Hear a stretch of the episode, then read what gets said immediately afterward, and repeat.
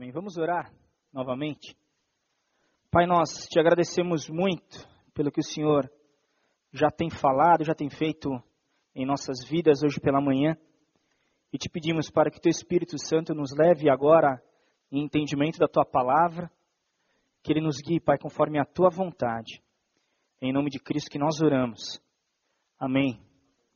Amém. Então, como o pastor Sidney falou, pela manhã estamos estudando uma série chamada Encontrando Deus na Cidade, falando sobre disciplinas espirituais. No primeiro domingo ele falou sobre as disciplinas como um todo, ele deu uma visão geral de como elas, elas são e entrou um pouco mais fundo na disciplina do ouvir. Semana passada o pastor Leandro falou sobre a disciplina de louvar e a disciplina de agradecer. E hoje pela manhã nós vamos falar um pouco sobre confessar e sobre afirmar. É o que nós vamos estudar hoje pela manhã. Nós temos aprendido que a espiritualidade, ela não é algo que se alcança. Ela não é um prêmio, ela não é alguma coisa que você consegue buscar com seu esforço próprio, não. A espiritualidade, ela é uma inspiração dada pelo próprio Espírito Santo de Deus a todos os cristãos. Então não existe aquele que é mais espiritual do que o outro. Não existe isso, é como se fosse assim, uma pessoa com 25 anos, aquela que nós fomos um dia. Todas as pessoas com 25 anos, elas têm saúde. Agora elas podem fazer com que essa saúde dela se aflorem mais ou menos.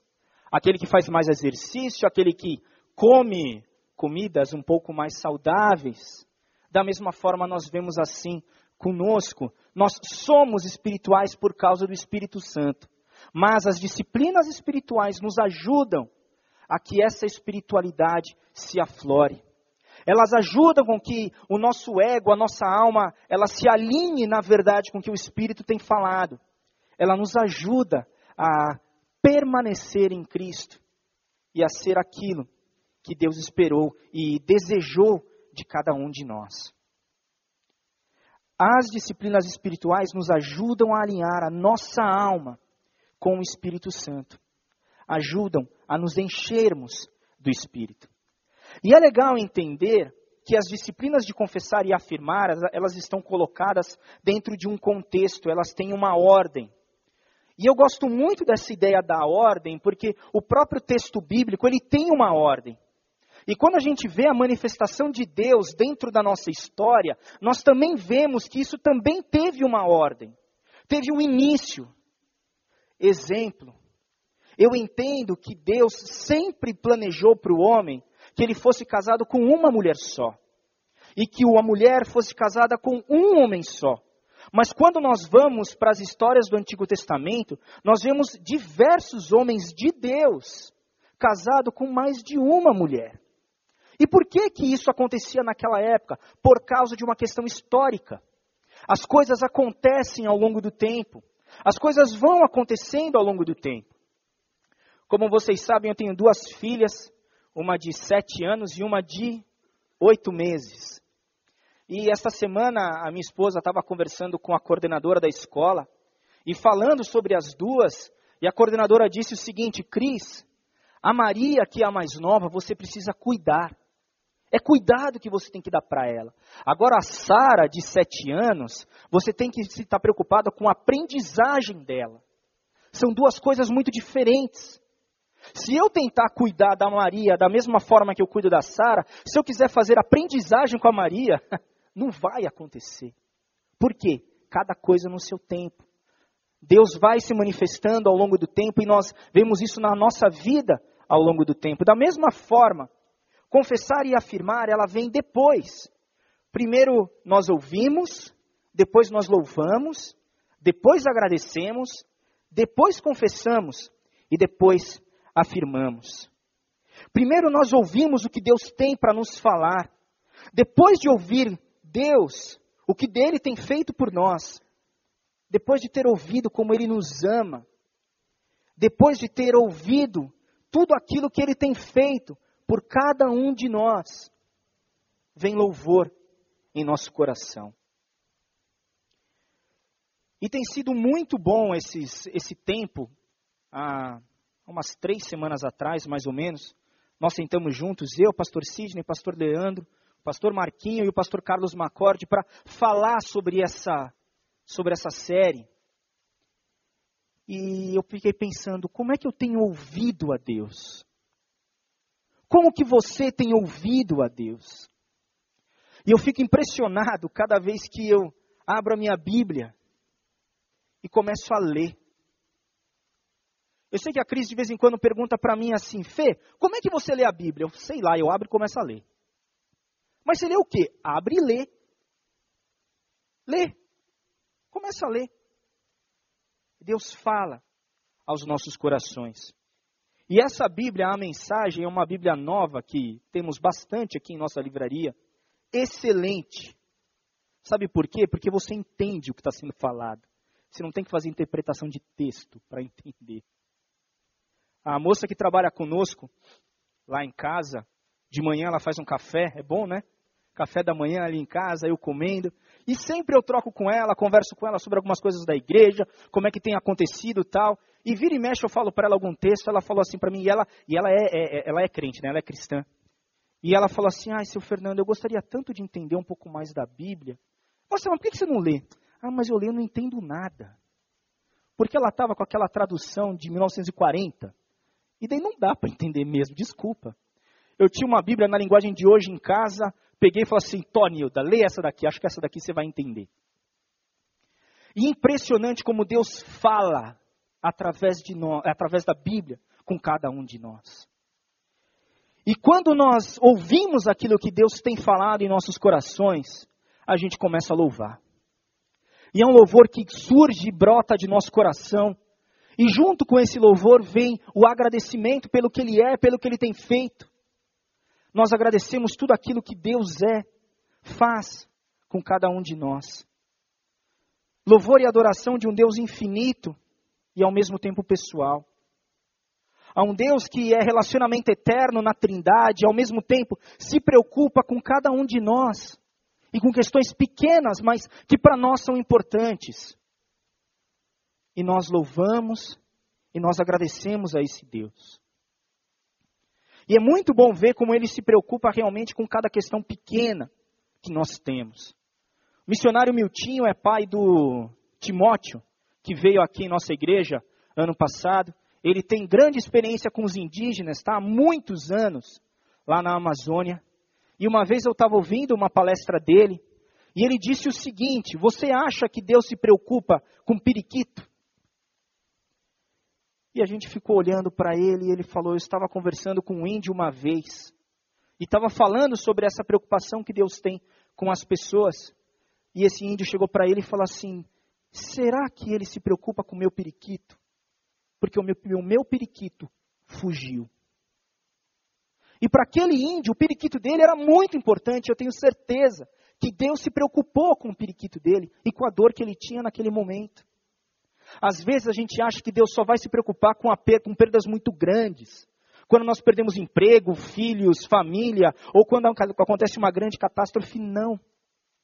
Ele é o nosso Deus, ele quer um relacionamento pessoal com cada um de nós. E esse Deus, que é infinito e ao mesmo tempo pessoal, chega à nossa frente e fala: Olha, eu estou aqui. Eu estou na sua frente e eu quero ter um relacionamento contigo. E essas disciplinas de ouvir, de louvar e de agradecer, sabe o que, que faz? Faz com que Deus chegue mais próximo de nós. E uma das coisas que acontece quando nós nos aproximamos de Deus é que nós nos deparamos com aquilo que nós realmente somos. Então, o primeiro ponto que eu gostaria de abordar com vocês agora pela manhã é que quando nos aproximamos de Deus, nós nos damos conta de quem nós somos. É da mesma forma, é igual quando você tem uma sujeira na roupa e no escuro e você não vê. E quando você se aproxima da luz, aquela sujeira aparece. Quando nós nos aproximamos da luz que é Deus, aquilo que nós somos salta. Aquilo que nós somos aparece e aparece mais forte dentro de nós.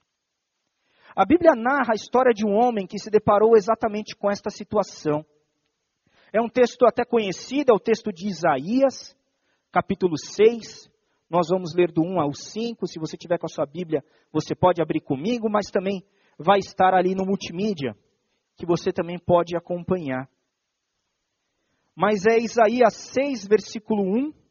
Vamos ler do 1 ao 5, que diz assim: No ano em que o rei Uzias morreu, eu vi o Senhor, assentado num trono alto e exaltado, e a aba de sua veste enchia o templo. Acima dele estavam serafins, cada um deles tinha seis asas, com duas cobriam o rosto, com duas cobriam os pés, e com duas voavam. E proclamavam uns aos outros: Santo, Santo, Santo é o Senhor dos exércitos. A terra inteira está cheia da sua glória. Ao som das suas vozes, os batentes das portas tremeram e o templo ficou cheio de fumaça. Então gritei: Ai de mim, estou perdido, pois sou um homem de lábios impuros e vivo no meio de um povo de lábios impuros. Os meus olhos viram o Rei, o Senhor dos Exércitos. E a reação de Isaías é exatamente esta: quando ele vê a Deus, ele percebe quem ele realmente era. Ele percebe toda a sua maldade dentro de seu coração. E o que, que ele diz? Ele diz: Ai de mim, morri. Estou morto. Eu sou um homem que fala coisas ruins e vivo no meio de um povo que fala coisas ruins. Quando eu olho para dentro de mim, eu vejo que eu sou ruim. E eu vi a Deus. E só a ideia de ver a Deus trouxe para ele o quê? Trouxe para ele desespero. Isaías ficou desesperado. Ele falou: Ai de mim, morri, já era. Agora não tem mais jeito. Quando Isaías chegou próximo a Deus, quando ele viu a Deus, aquilo que ele era foi contrastado ao, é, ao que Deus era. E a única coisa que ele teve foi desespero. Uma outra pessoa que aconteceu isso na Bíblia, uma outra história, foi a história de Pedro. Porque você pode pensar, ah, não, Isaías estava lá no Antigo Testamento. Como é que foi com Pedro, o Novo Testamento ali com Jesus? Essa história está narrada em Lucas 5, versículo 4 a 8. Jesus estava ensinando na praia, só que chegou uma multidão muito grande e Jesus não tinha muito como ficar ali. Ele subiu num barco, pediu para os pescadores irem um pouquinho para dentro e começou a ensinar ali.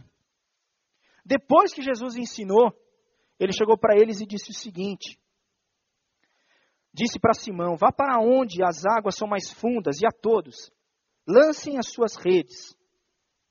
Simão respondeu: Mestre, esforçamos-nos a noite inteira e não pegamos nada. Mas porque és tu que está dizendo, vou lançar as redes. Quando fizeram, pegaram tal quantidade de peixes que as redes começaram a rasgar-se.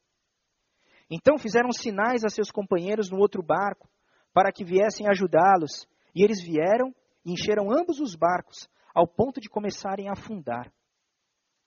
Quando Simão Pedro viu, viu isso, prostrou-se aos pés de Jesus e disse: Afasta-te de mim, Senhor, porque eu sou um homem pecador. Qual a reação de Pedro? Quando Pedro se depara com o poder de Jesus ali na frente dele, o que, que ele fala? Sai de mim, vai embora. Não dá para eu ficar com você. Não dá. Não dá para eu ficar perto de você. Vai embora. A realidade de quem Pedro era, quando contrastada com quem Jesus era, fez com que ele ficasse desesperado, da mesma forma que Isaías. Quando nós nos deparamos com quem Deus é, a nossa realidade pecadora fica mais evidente. E a reação básica do homem é pensar: não tem mais jeito. Como pode uma pessoa tão boa como essa na minha frente? Não. Vai embora. Mas daí vem a reação de Deus por cada um de nós. Quando Deus se aproxima de nós, é para nós termos um relacionamento com Ele. Quando nós nos aproximamos de Deus, a gente vê que não, aquilo que é um mal meu, ele é contrastado com o que Deus é. Mas quando ele se aproxima de nós, o que ele faz? Ele vem para ter um relacionamento com cada um de nós. O que, que acontece com Isaías? Isaías ali desesperado, logo do, um dos serafins voou até mim, trazendo uma brasa viva. E eu fico imaginando aquela cena. Um anjo vindo ao encontro de Isaías com uma brasa na mão. Ele falou: ah, virei churrasco, morri. Já era. Agora é assim. A gente não sabe como vai morrer, né? Isaías ficou sabendo naquela hora, falou: vou virar churrasco. O anjo vindo com a brasa ali. Mas o que acontece? Com aquela brasa, ele tocou a minha boca e disse: Veja, isto tocou os seus lábios, por isso a sua culpa está, será removida e o seu pecado será perdoado. Aquilo que Deus fez em Isaías trouxe perdão. Aquilo que Deus fez em Isaías trouxe relacionamento com ele. Isaías não precisava ficar com medo. Isaías agora tinha o seu pecado e a sua culpa limpa. Pedro, da mesma forma, Pedro ali aos pés de Jesus, ajoelhado, afasta-se de mim. O que Jesus faz? Pedro, levanta, não tenha medo. Você será feito pescador de homens. Não tenha medo, Pedro. A reação do homem quando se depara com esse Deus é ter medo. E Deus fala para nós: não tenha medo. Deus vai ao nosso encontro. Deus vai ao encontro deles nos dois casos. E a atuação dele torna-os livres. Livres. Mas como é na nossa vida hoje? Hoje em dia? Como é que é? Então vem o terceiro ponto que diz assim: confessar é deixar que Deus o liberte e lhe ajude a crescer. Nós estamos com Deus ali na nossa frente, depois de termos louvado e agradecido a Ele, e também na nossa frente, a nossa realidade pecadora, aquilo que nós somos. Realidade pecadora que precisa de perdão. E para que possa ser perdoada, ela precisa ser confessada. A dificuldade que nós temos é que em nossa sociedade nós não podemos admitir ou assumir as nossas fraquezas, os nossos erros. Igual aquele rapaz que vai numa entrevista de emprego. Vocês já devem ter passado por isso. Você está lá na frente do entrevistador e sempre vem aquela pergunta: qual é o seu ponto fraco? E eu aqui sentado vou dizer qual é o meu ponto fraco. Eu falo assim: eu tenho um problema. Eu sou perfeccionista. Não é? Até para falar do problema tem que dizer isso. Você vai falar que você não consegue cumprir meta? Você vai falar que você tem problema de organização? Você, não vai falar, porque não dá. Você não pode chegar para o teu chefe e abrir o seu coração e falar: sabe o que acontece, meu chefe? Eu não sei para onde eu tenho que ir, tem um monte de decisão para ser tomada e não faço a menor ideia. Não dá para dizer isso. E nem falei isso para os seus colaboradores.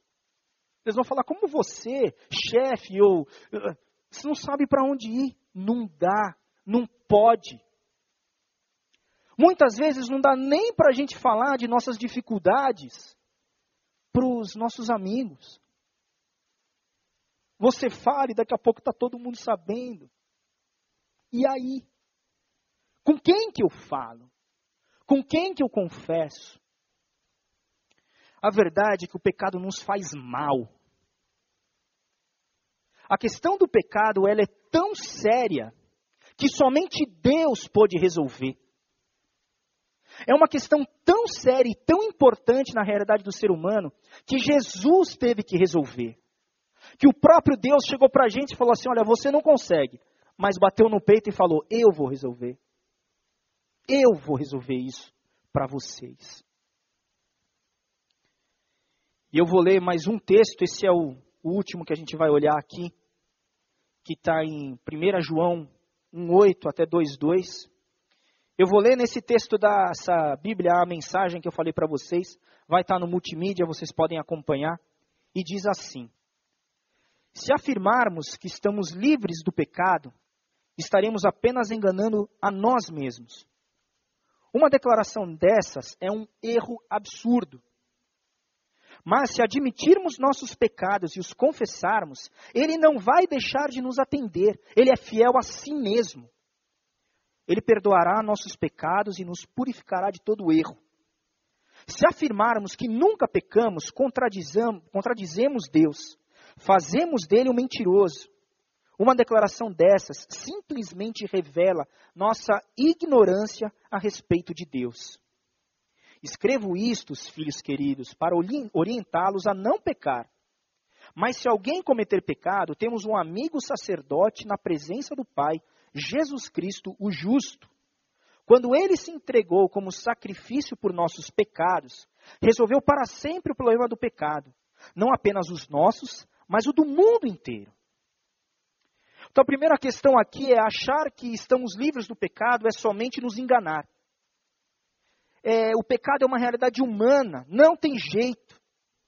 Durante um tempo em minha vida eu entendia que Deus me amava apesar do meu pecado que era assim: quando eu fazia as coisas boas, Deus me amava, e quando eu fazia as coisas ruins, Ele parava de me amar. Afinal de contas, eu fiz coisa errada. Eu achava que Deus me amava apesar do meu pecado.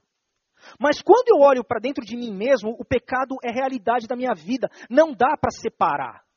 Você consegue separar o pecado de você? Não dá. Porque nós somos pecado, afinal de contas, essa é a nossa realidade humana. E daí eu entendi que Deus não me amava apesar do meu pecado, Deus me amava com o meu pecado. E daí fez uma mudança total. Porque ele olhou para mim e falou: Fernando, o teu pecado não tem problema. Eu te amo assim mesmo. E eu te amo tanto que eu sabia que o pecado ele te fazia tão mal que eu resolvi o problema. Então o problema não é você pecar, o problema é você pecar e não admitir que pecou aí há um problema.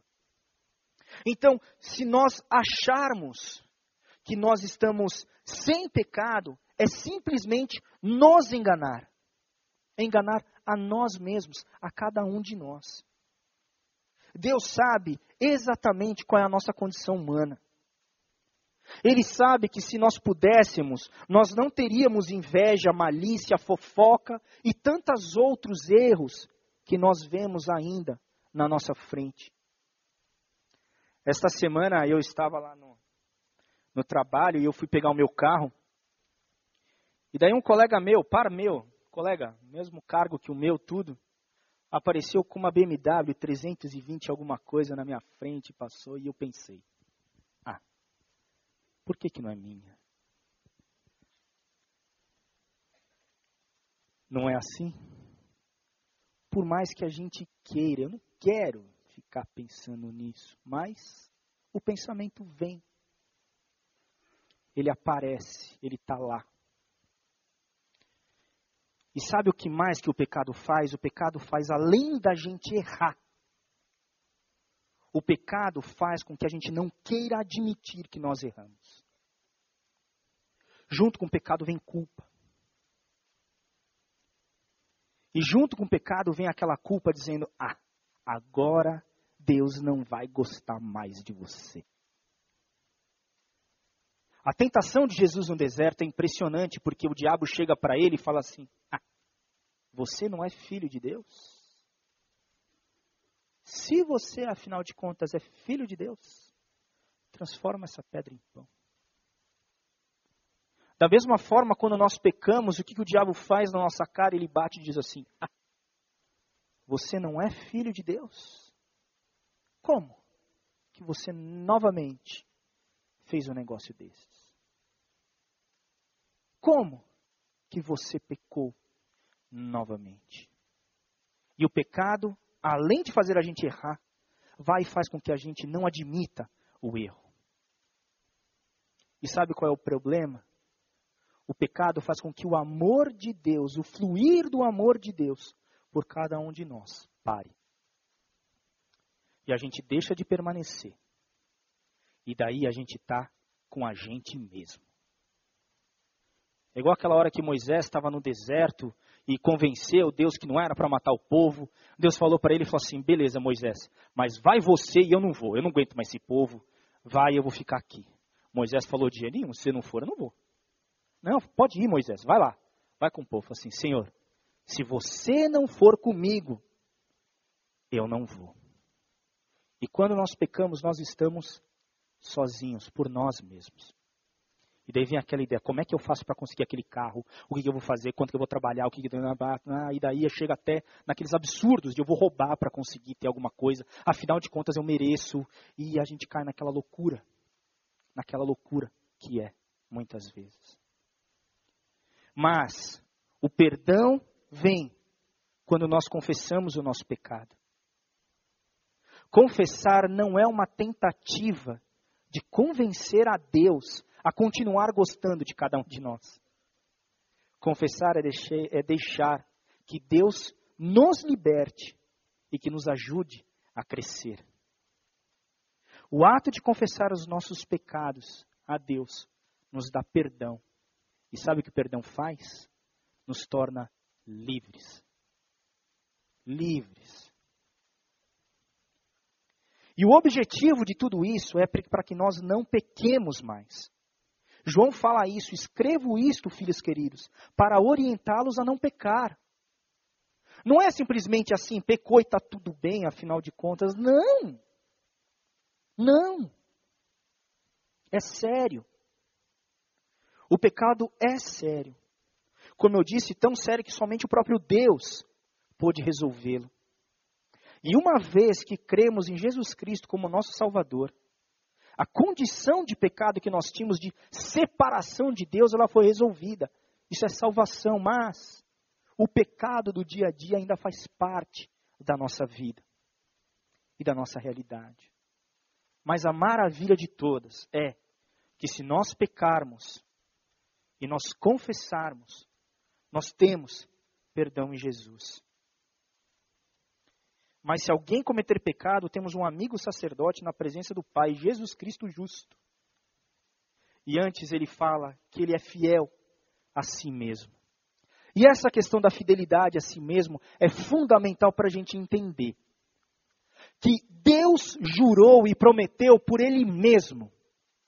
Quando ele foi fazer o juramento no Antigo Testamento, não tinha ninguém para que ele pudesse jurar. Porque as pessoas falam assim: ah, vou jurar pela cabeça da minha mãe, vou jurar por Deus. Eu juro por Deus. Eu juro por alguma coisa que é superior a ele mesmo. Deus não tinha nada superior a ele que pudesse jurar. Então ele fala o seguinte: eu juro por mim mesmo. E o que ele está dizendo? Se você confessar, eu vou perdoar. E eu não vou perdoar por você, eu vou perdoar por mim mesmo, porque eu disse que eu vou perdoar. Então a nossa segurança não está em algo que nós fazemos, a nossa segurança está na promessa de Deus, que Ele disse que Ele iria perdoar. E porque Ele é fiel a si mesmo, a Ele mesmo, nós podemos descansar. Quem disse? Deus. Mas alguma coisa? Não, foi Ele. Você quer brigar? Briga com Ele, não é comigo não. Foi Ele que falou. Ele que disse e nós podemos descansar. E nós temos perdão em Jesus Cristo. Nós podemos depender dele, confessar o nosso pecado. E o como eu te falei, que o pecado faz que o rio para de pare de fluir, o rio de amor de Deus por cada um de nós para, e o que quando nós confessamos, esse rio volta a fluir. Nós voltamos a depender de Cristo.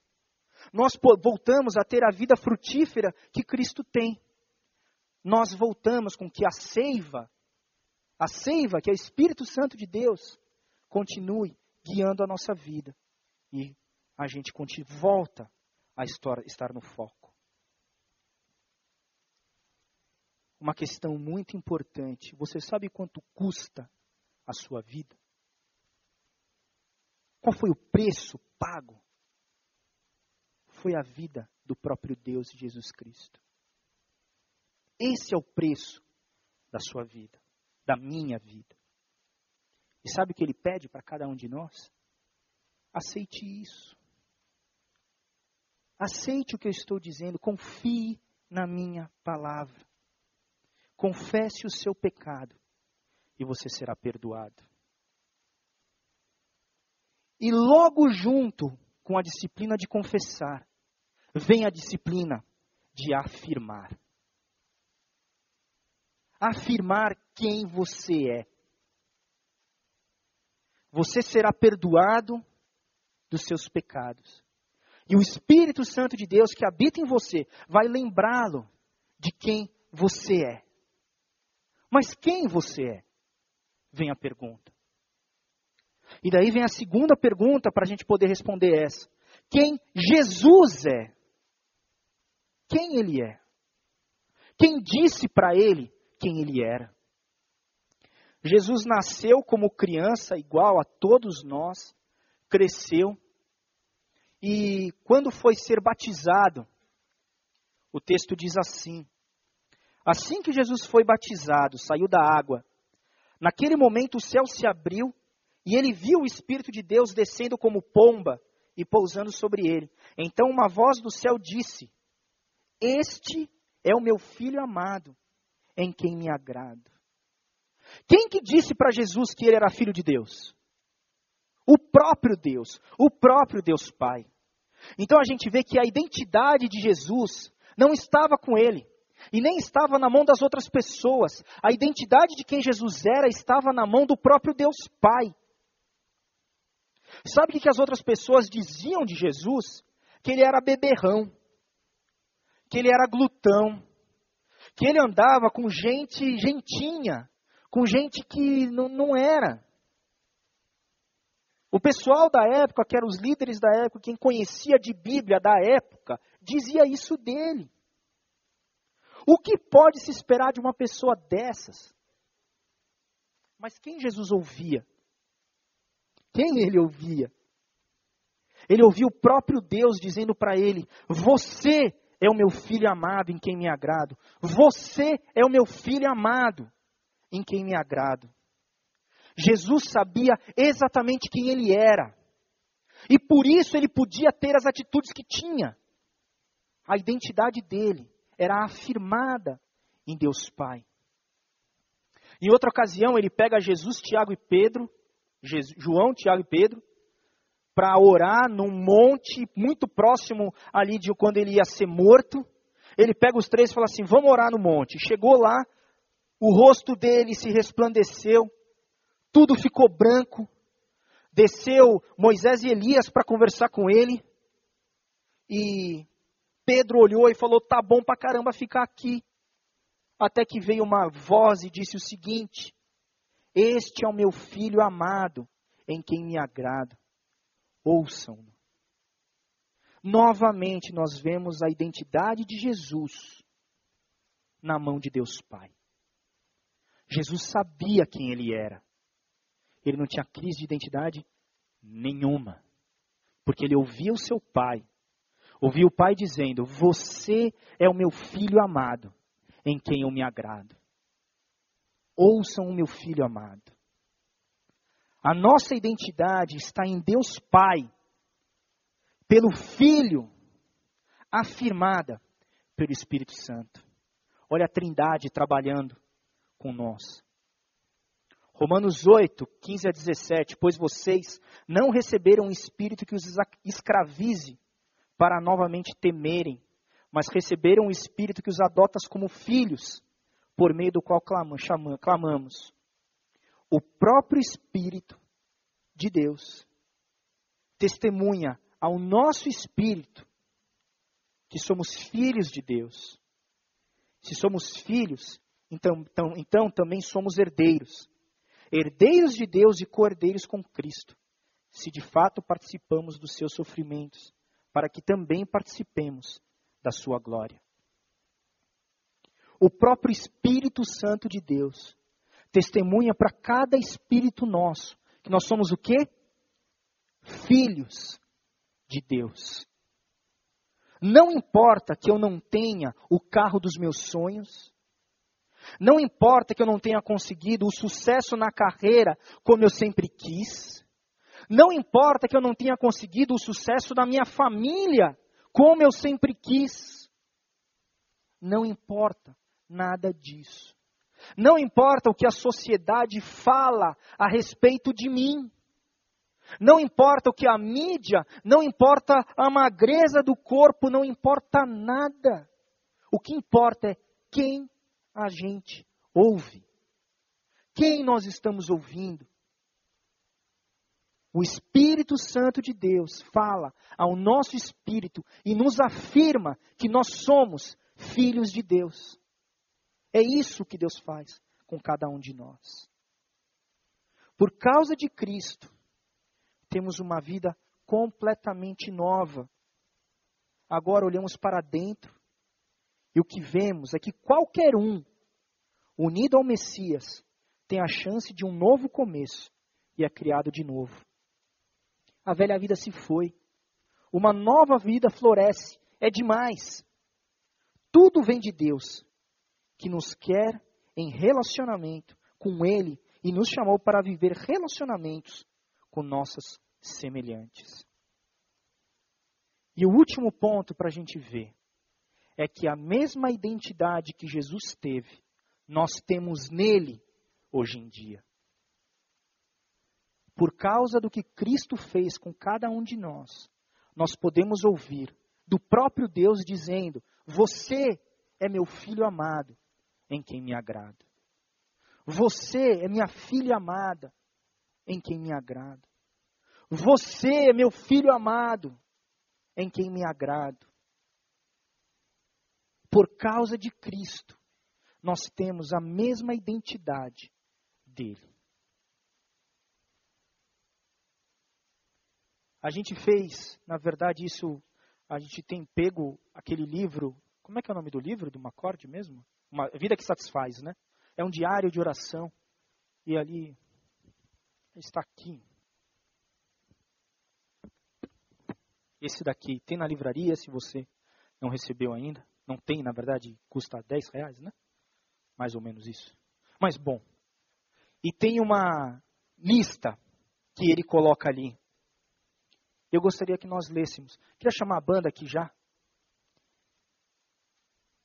É a forma como Deus nos vê. Toda manhã, quando nós acordamos, nós podemos lembrar disso e afirmar quem nós somos por causa do que Jesus fez em nossa vida. Deus nos vê assim. E nós podemos nos ver assim também. Tem no esboço e vai passar também no multimídia. E diz assim: repita comigo. Eu sou. Tem aí, oh, oh, olha lá, eu sou filho de Deus, crucificado com Jesus, reconciliado, ressurreto, em Cristo, livre de condenação, amado seguro, pleno em Jesus, perdoado, salvo para sempre, justificado, santificado, nova criatura, redimido, herdeiro, vencedor, justiça de Deus, luz, sal, ramo da videira, morto para o pecado, participante da natureza divina, escolhido, um com Cristo, selado em Cristo, livre. Todos os dias da nossa vida, nós podemos nos lembrar de que nós somos em Cristo Jesus, confessar o nosso pecado e ser livre. Amém? Vamos orar? Pai, nós te agradecemos muito, muito pela atuação de Cristo em nossa vida, pela atuação tua, Pai, em nossa vida. Nós te agradecemos porque o Senhor nos ama como somos e nos faz pessoas melhores, Pai, nos transforma conforme a atuação do teu Espírito em nossa vida. Somos muito gratos de poder pertencer a Ti, de poder pertencer a esta comunidade em que juntos, como irmãos, Pai, podemos seguir adiante podemos seguir adiante olhando para Cristo, sabendo que o Senhor tem preparado coisas muito maiores e maravilhosas, Pai, para a vida de cada um de nós. Muito obrigado porque somos livres, livres, Pai. Em nome de Cristo que nós oramos. Amém.